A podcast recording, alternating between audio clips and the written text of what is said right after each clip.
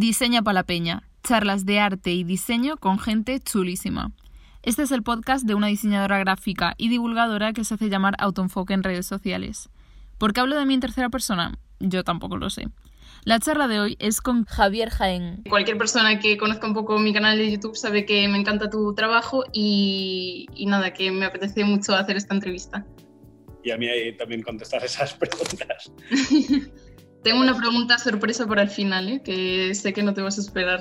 Me vas a hacer esperar con ansia todo el rato esa pregunta. ¿eh? Es que eso es la generación Z, el hype hasta el final para que la gente aguante un poco. Ahora ya me tienes nervioso todo el rato. Seguramente la mayoría de la gente que vea esta entrevista te conocerá y sabrá quién eres, pero bueno, por si acaso hay alguien que esté un poco despistado. Javier Jaén nació en Barcelona en 1983 y estudió diseño gráfico y bellas artes en tres ciudades diferentes, en Barcelona, en Budapest y en Nueva York. Es un poco difícil ¿no? definir lo que haces y tampoco a mí me gusta mucho poner etiquetas, pero se podría definir como una mezcla entre diseño gráfico, ilustración y básicamente comunicación en, general. También has trabajado para eh, clientes muy conocidos como The New York Times, The New Yorker, Louis Vuitton. También has sido profesor, ¿no? No sé si este año has dado alguna clase o estás dando clase en algún lado. Este año ha sido rarísimo y alguna clase también, por llamarla de alguna manera, sí. ¿Y qué es lo que más te gusta, por ejemplo, de ser profesor? Yo creo que ser profesor me ha ayudado muchas veces a, a intentar reflexionar un poco sobre lo que hago y por qué lo hago y cómo lo hago, eh, a la que lo tienes que poner en voz alta y ordenarte y, y, explicar por qué esto crees que funciona mejor que, que esto otro, por qué crees que esto no se entiende. Yo cuando hago clases, por eso este año ha sido un poco raro las clases cuando han sido online, porque las clases que yo hago son como muy, muy participativas, copiando un, modelo de... Yo tuve la suerte de cuando estaba estudiando Bellas Artes, pedí eh, becas y estas cosas que pides para estudiar fuera y pensando que no te darán ninguna. Y, y me dieron dos y una de ellas fue en, la Cooper Union de, de Nueva York. Y, y, allí todas las clases eran muy participativas y todos los trabajos se ponían en, común y todo el mundo hablaba del trabajo de, todos. Y, y, yo las clases la, las planteo bastante desde ahí, ¿no? De, intentar racionalizar y explicar y entender por qué nos gustan o no nos gustan, porque se entienden o no se entienden las cosas y que cuenten lo que tienen que contar, no, otra cosa, ¿no? Si yo quiero decir perro y se entiende gato, es que hay algo que no, que no he hecho bien, ¿no? Todo lo demás, si es más bonito, más feo, más moderno, más no sé qué, yo eso ni me interesa mucho ni, ni lo sé explicar demasiado bien, porque eso sí que, forma parte de un poco más de la intuición y cosas que eh, te gustan o no te gustan, pero, pero en la medida de lo posible creo que en nuestro campo deberíamos evitar esos, esos caminos. Y además dentro del diseño gráfico hay veces que la gente quizás desde fuera lo ve como algo más estético, pero el objetivo principal siempre es la comunicación y que lo entienda cualquier persona, ¿no? Que no tengas que estar dentro de una rama. Te contestaría que sí y que no, porque hay muchas veces que, que lo que hacemos no es para todo el cualquier... mundo. Es que lo de todo el mundo no existe. Tu contexto es completamente distinto al de una chica de tu misma edad, de Guatemala o de Honolulu o de Seúl eh, o de Móstoles, me da igual, ¿no? Hay muchas veces que, que jugar con el contexto es interesante y jugar con que esto solo entiende cierto mm, tipo de personas, pero no por una cuestión elitista, por una cuestión de, complicidad. Hacemos la portada de, un libro, pues igual esa autora o ese autor, pues siempre, que sé, tiene un personaje que lleva sombrero, ¿no? Y, el que sepa eso valorará el guiño que hay en la, en la imagen de, portada, ¿no? Yo creo que es más, más bien una cuestión de, de adecuación y que no tiene tanto que ver con, con eso estético, en mi caso, pero que a, a la vez eh, negarlo es absurdo, ¿no? Evidentemente nos entra también por los ojos y, y lo que hacemos nos tiene que, que, funcionar tanto a nivel estético como, como conceptual en, en algunos casos. Que llame la atención, ¿no? Siempre me, me ha costado entender lo que hacemos como un, un concurso de llamar la atención, de fuegos artificiales, de originalidad. Yo creo que son conceptos que, que pueden ser peligrosos. Eh, por supuesto, si pasan, estupendos y bienvenidos, pero para mí no, nacen de ahí las cosas. Eh, y por supuesto que quiero que funcionen a nivel plástico y de ideas y demás, ¿no? pero es que hay veces que veo un, un dibujo hecho a lápiz que son dos rayas, que no me intenta contar nada más que lo que me cuenta y me, y me parece maravilloso, ¿eh? no, no, es una cuestión de... Sí, o sea, por ejemplo, o sea, llamar la atención no lo digo, tenga que ser como mm, colores súper saturados o muchos efectos o cosas así. A veces las cosas más simples te llaman la atención precisamente por eso, o los dobles significados que pueden tener las cosas, pero sí, es un poco abstracto. Supongo que al final es un poco como con, con las personas, ¿no? ¿Qué, qué te llama la atención de alguien? Pues depende, a veces que es que habla mucho y otras veces que es muy callado, ¿no? O que lleva el pelo no sé qué, o que lleva, o, todo lo contrario, ¿no? que se viste de una manera o de otra, el sentido del humor. Es complicado y yo creo que el no saberlo está bien. Hay estudios y máquinas que nos van, van sabiendo cada vez más cómo pensamos y que nos gustan y, y si has visto esta peli te gustará esto, esta otra peli, esta canción, irás de vacaciones aquí, ¿no? Eh, parece que poco a poco estamos llegando a una fórmula que si quieres una, de una forma romántica te diría que me, gusta no saberla, ¿no? ¿Cuál es? Eh, a veces en entrevistas te ¿y cómo es un buen cartel? ¿O cómo es una buena portada de disco de revista? O yo qué sé, de lo que sea, ¿no? Mm. Mm, pues, pues, pues, ni idea, porque te pondré 80 ejemplos de esto y luego te enseño otros 80 que, que, los contradicen, ¿no? ¿Cómo es tu pareja perfecta? Pues yo qué sé, ¿no? Te harás una, una lista de 20 puntos y acabarás con una persona que, de esos 20 cumple X y no sé qué, y, no va ni de tener los mismos gustos, ni de ser igual de altos, o que la misma ropa, o yo qué sé. Son, son misterios que, que no puedo, no, lo digo desde lo esotérico, ¿eh? ni, ni desde, ah, bueno, pues ves probando y tal, que, que en nuestro campo demasiadas veces eh, vamos ahí, ¿no? A, a, tener poco rigor y, y decir, bueno, esto es la intuición y no sé qué, y yo pruebo y tiro pintura y a ver cómo queda. No, no, no es nada de eso, ¿no? Hay que formarse, estudiar y, leer y probar y, trabajar y trabajar y, ver que no ha funcionado y, cagarla y no pasa nada y, rehacer y, esa búsqueda a mí me interesa. músico que ya sabe cómo se hace la canción del verano, eh, pues ya está, la hace y, otra cosa, ¿no? Seguro que dice sol, calor y los chicos se enamoran. Muy bien, pero, pero luego lo pones y hay una que funciona, pero las otras no, ¿no? y al final, o sea, hay cosas que tienen como un éxito muy limitado también en el tiempo, ¿no? O sea, que puede funcionar, pero al final la gente tampoco se acuerda mucho de, de productos que son como muy superficiales. Tampoco mi, mi aspiración es a, bueno, esto que quede para siempre. ya, pues sí ni, nada así. Eh, eh, como yo lo veo, ¿eh? no, por supuesto hay mil, mil maneras de hacerlo. creo, que Paul Rand que decía que no intentes ser original, intenta hacerlo bien. Hmm. Y si es que... pues ya pasó, ahí está bien, pero la motivación no es, no es, mucho más que esa. Puede ser que también tenga que ver un poco con el ego, ¿no? De cada persona, como de trascender a la historia que su trabajo trascienda la historia, quizás. Sí, pero si quieres trascender la historia por un logotipo que hiciste, pues, pues bueno, pues bien por ti, ¿no? Eh, ya, sí, sí, a mí no me llama mucho la atención esa parte.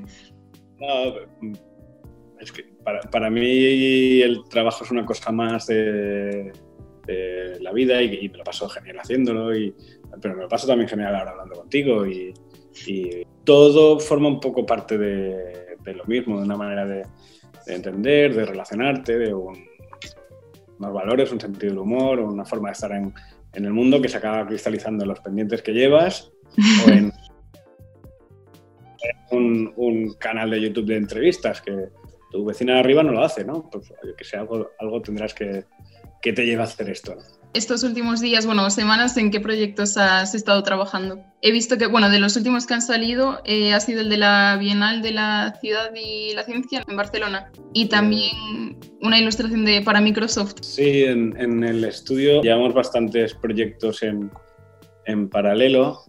Por lo general, los proyectos en los que yo trabajo son bastante rápidos, eh, en el sentido que muchas veces son, son ilustraciones de prensa, que son o para el mismo día o dos, tres días después, una semana, aprox. Y también hacemos buena parte de comunicación para, para museos o para como ahora comentabas, para un ayuntamiento, en este caso el, Ayuntamiento de Barcelona se ha hecho la, campaña de la Bienal Ciudad y Ciencia, eh, para el CCB, es el, que es el Centro de Cultura Contemporánea de, de, Barcelona, también hemos hecho otra exposición sobre ciencia también, que es un tema que habíamos trabajado poco y, y justo a la vez han pasado dos proyectos, esto de, de Microsoft y, y, bueno, van pasando cosas, ahora estamos con una portada de un libro, una portada de un disco y cruzo los dedos con un cartel de una peli que nos puede decir.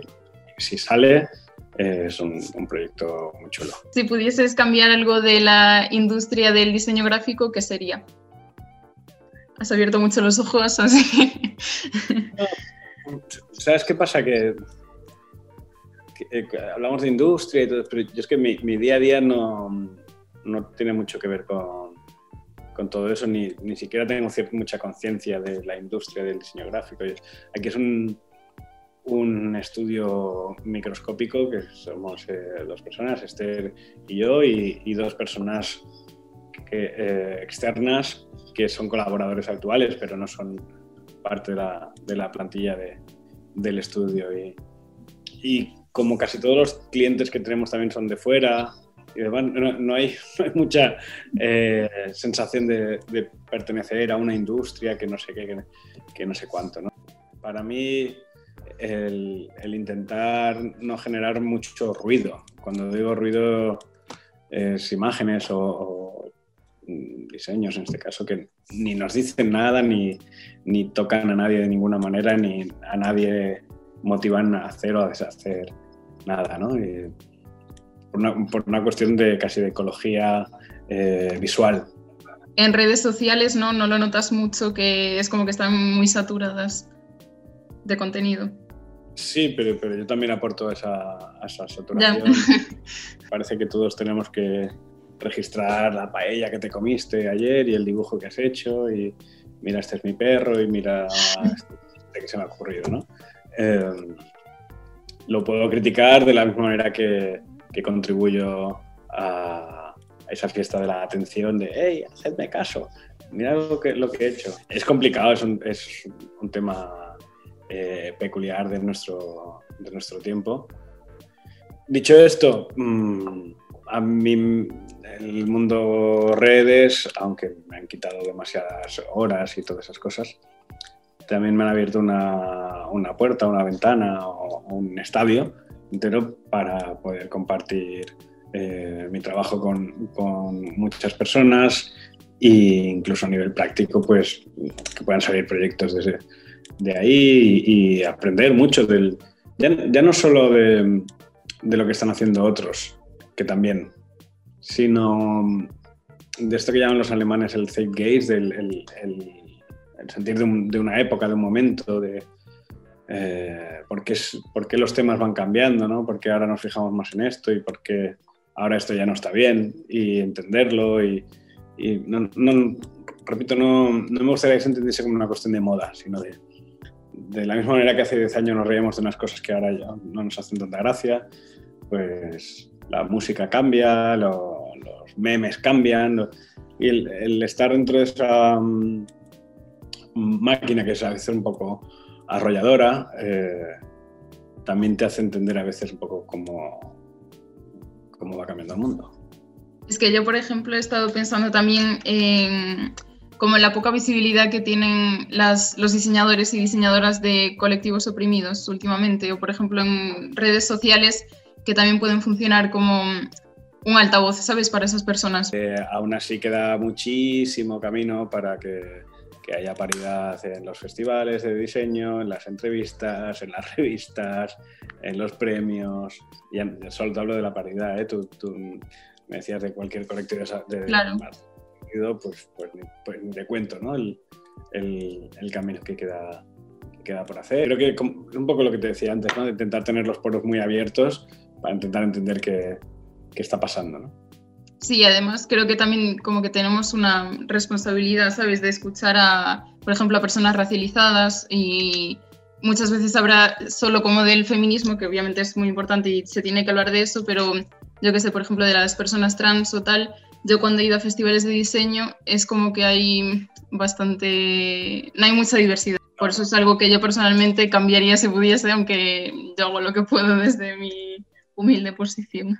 Ser consciente de tienes un micrófono y está bien intentar utilizarlo. Por ejemplo, en, mi caso, intento no utilizar imágenes de personas casi nunca en, mi trabajo de forma que, que, sean lo más plurales posible. Hace años me pedían una ilustración sobre un tema de familias y, y era un tema muy delicado porque ¿cómo es una familia? Que es papá y mamá, es un niño, son dos niños, es el gato, son tres amigos que viven desde hace muchos años juntos y en, mi mano, que no es la única, está la responsabilidad de, qué imagen perpetúo o, cuál no. finalmente la, imagen eh, con la que se, se, solucionó el tema era un, vaso con tres cepillos de dientes. Era una familia en la que cualquiera más o menos se podía ver reflejado. ¿no?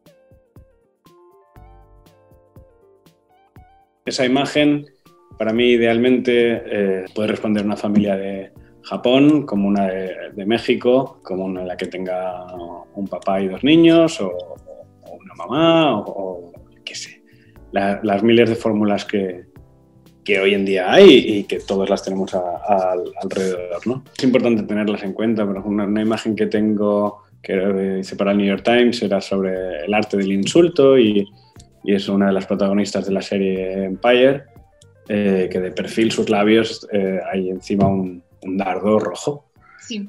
Eh, nosotros no somos tan sensibles con eso, pero en, Estados Unidos unos labios rojos en una persona afroamericana, si eran demasiado grandes, era una especie de caricatura racial.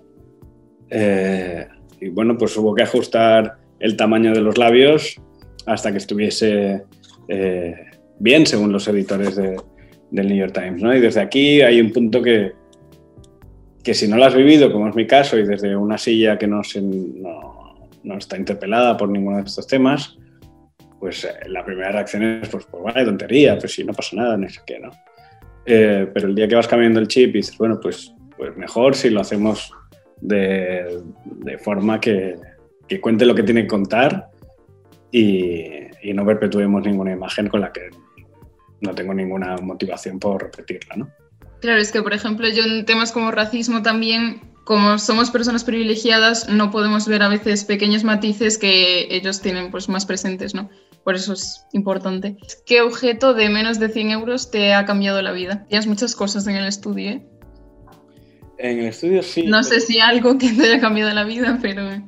Yo siempre había sido mucho de tener muchas cosas y, incluso para el trabajo antes era como de, acumular y, entonces pues el día que necesite una pluma de colores, pues mira, tengo una caja, pero eh, no funciona demasiado ese proceso porque el día que necesito una pluma de colores, pues la quería azul y solo tenía una verde guardada y no sé qué, ¿no?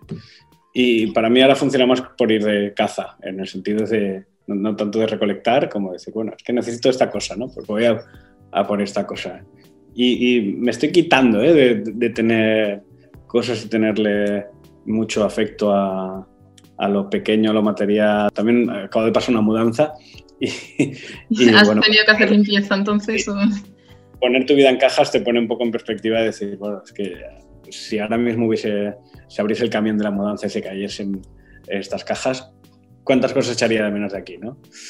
Pues sí, el cepillo de dientes y un par de Tengo por aquí también tu libro y te quería hacer una pregunta relacionada con una página en concreto en la que compartes el, bueno, no sé si llamarlo ilustración, pero es el guante de boxeo con la cara de Donald Trump. Sí. Lo enseño para que la gente lo vea. En esta página dices que esta imagen se convirtió en un meme y quería saber si eso te halaga o, te molesta. Antes de, de contestarte, ¡Hala! ¡Qué guay! es un guante Qué guay. Bueno, esto es en exclusiva. Pues a, mí me encanta que, que, la gente haga suyas las, las imágenes y las transforme y las modifique y, lo que decíamos antes del ruido y todo, eso, ¿no? Si, si, alguien de golpe ha visto esto y, y le ha añadido un texto y se lo envía a su amigo y lo cuelga en internet, pues genial y bienvenido sea. Otra cosa son los, las apropiaciones indebidas. Ya no, copiaron. Y tal que por desgracia también, también pasan y pasan mucho. Como las marcas lo saben que es muy cansado, muy difícil y muy, muy pesado eh, lucharlo, pues, pues aprovechan muchas veces, ¿no? Pero eh, en varios casos ya, ya, ya, me las he visto en, en, en, esos mundos, ¿no? De intentar perseguir usos indebidos de, de imágenes. Hoy mismo me han enviado mis padres eh, estos, estas imágenes que corren por, por WhatsApp de padres, ¿no? De buenos días. Ya, ya, me las estoy imaginando así, con efecto purpurina y así. Con una de la, las cafeteras, creo que por ahí arriba. Sí, sí, sí. Una de las cafeteras que dice, pues alguien las ha cogido y le ha puesto un sol y un arco iris y buenos días y se queda. Madre mía. Y eso pues, pues eh, me gusta, me hace gracia y, y me parece súper bonito que pase, ¿no? Que de golpe hay, hay alguien que ha visto ahí algo que, que le ha tocado, ¿no? Y, y, eso está bien. ¿Qué le dirías a tu yo del pasado y a tu yo del futuro? A mi yo del pasado, pues que, que esté más tranquilo y que, que todo va saliendo y todas esas cosas. porque sí, creo que uno de los lados oscuros de los que no se habla demasiado en nuestra profesión es que muchas noches luchamos contra nosotros mismos, contra... Uh, ahora tú, cuando acabe esta entrevista, pues tú la editarás y harás no sé qué, y, joder, no, no, se escucha como quería, ese otro canal se escucha no sé cuántos, y, y mira, esa chica sí que sabe hacer preguntas, no las que he hecho yo, que vaya desastre. No, algo no me digas eso, que ahora me lo... el síndrome del impostor. Cuando, cuando me puse a escribir el, el libro, de, de hecho, el, la primera versión que se hizo del libro la montó la editorial eh, en Counterprint, que era un libro que estaba genial, pero era un libro que había montado ellos con imágenes y, y no había textos.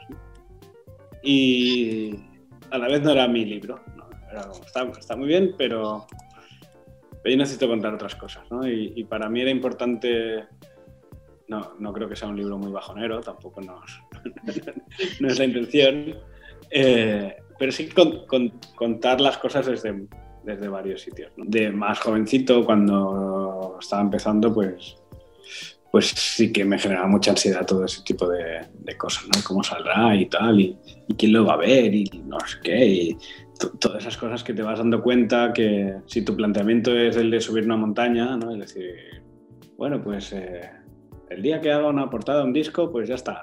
Pues si todo va medio normal y realmente quieres, entiéndeme, por favor, decir, no es tan difícil. Seguramente hayamos marcado los objetivos un poco mal, ¿no? Claro. Era hacer un libro, una película o, o X, ¿eh? una tortilla de patatas. Poner objetivos como eso, si me quiero ganar la vida con esto o si me lo quiero pasar más o menos bien, si quiero tener 100 empleados, si quiero no trabajar los fines de semana o, o dormir más o menos bien por las noches y, y intentar hacerlo bien y porque te lo pases bien con eso y poco más, ¿no? Porque todo lo demás, si tiene que llegar, llega y si no, pues no, y no pasa nada. Quizás también depende un poco de lo que se nos ha vendido como éxito, ¿no? Esos objetivos que nos marcamos a veces. Sí, yo no sé si es una cuestión mía de edad o de momento en la vida mío y creo que un poco de la sociedad de que estamos reformulando todo eso de éxito y no sé qué. Y claro, pues que has crecido con un modelo en el que igual el éxito era tener 300 premios y no sé cuántos trabajadores y una casa en la playa de no sé dónde y, y que, que sé, la gente se haga tatuajes con tus imágenes. Pues es un, un éxito, ¿eh? ¿Alguien se ha tatuado alguna ilustración tuya o algo así? ¿o? Sí. Algunas. Con resultados horrorosos. Así que desde aquí, si, si, alguien va a tatuarse alguna imagen mía, por favor, por favor buscaros a un tatuador bueno. Porque yo quiero enseñar estas imágenes, son horrorosas. las que me han enviado alguna vez. ¿Te acuerdas de alguna en concreto? Un señor andando, hecho con cursores de ordenador. Eh, ah, eso que sí, sí, sí. Eso, eso, por ejemplo. Una chica se hizo, una, se hizo unas manicuras a partir de imágenes mías. Cosas, cosas raras. Curiosas. Sí, Y al, al, del futuro, pues un poco lo mismo. No olvidar cuáles son las cosas que te llenan, que, te, que le dan un poco de sentido a, a, a todo esto, ¿no? Y intentar ser honesto con uno mismo en, esas, en, en, ese, en ese campo. Te voy a hacer la última pregunta, que es la que te dije al principio. Nacho Clemente fue mi profesor en, en Madrid de diseño gráfico. No, de nada, no de nada ese nombre. ¿Ese señor quién es? Bueno, si quieres contar un poco la relación, porque la gente no sé si le conocerá o no. Yo estudiaba bachillerato, era muy mal estudiante, estaba muy perdido, que pensaba que quería estudiar periodismo. Y repetí dos veces bachillerato, estaba trabajando en una fábrica, en un supermercado, en un hotel, cosas así de aquella manera, en ese momento para mí, con un estado anímico y de perdido bastante alto.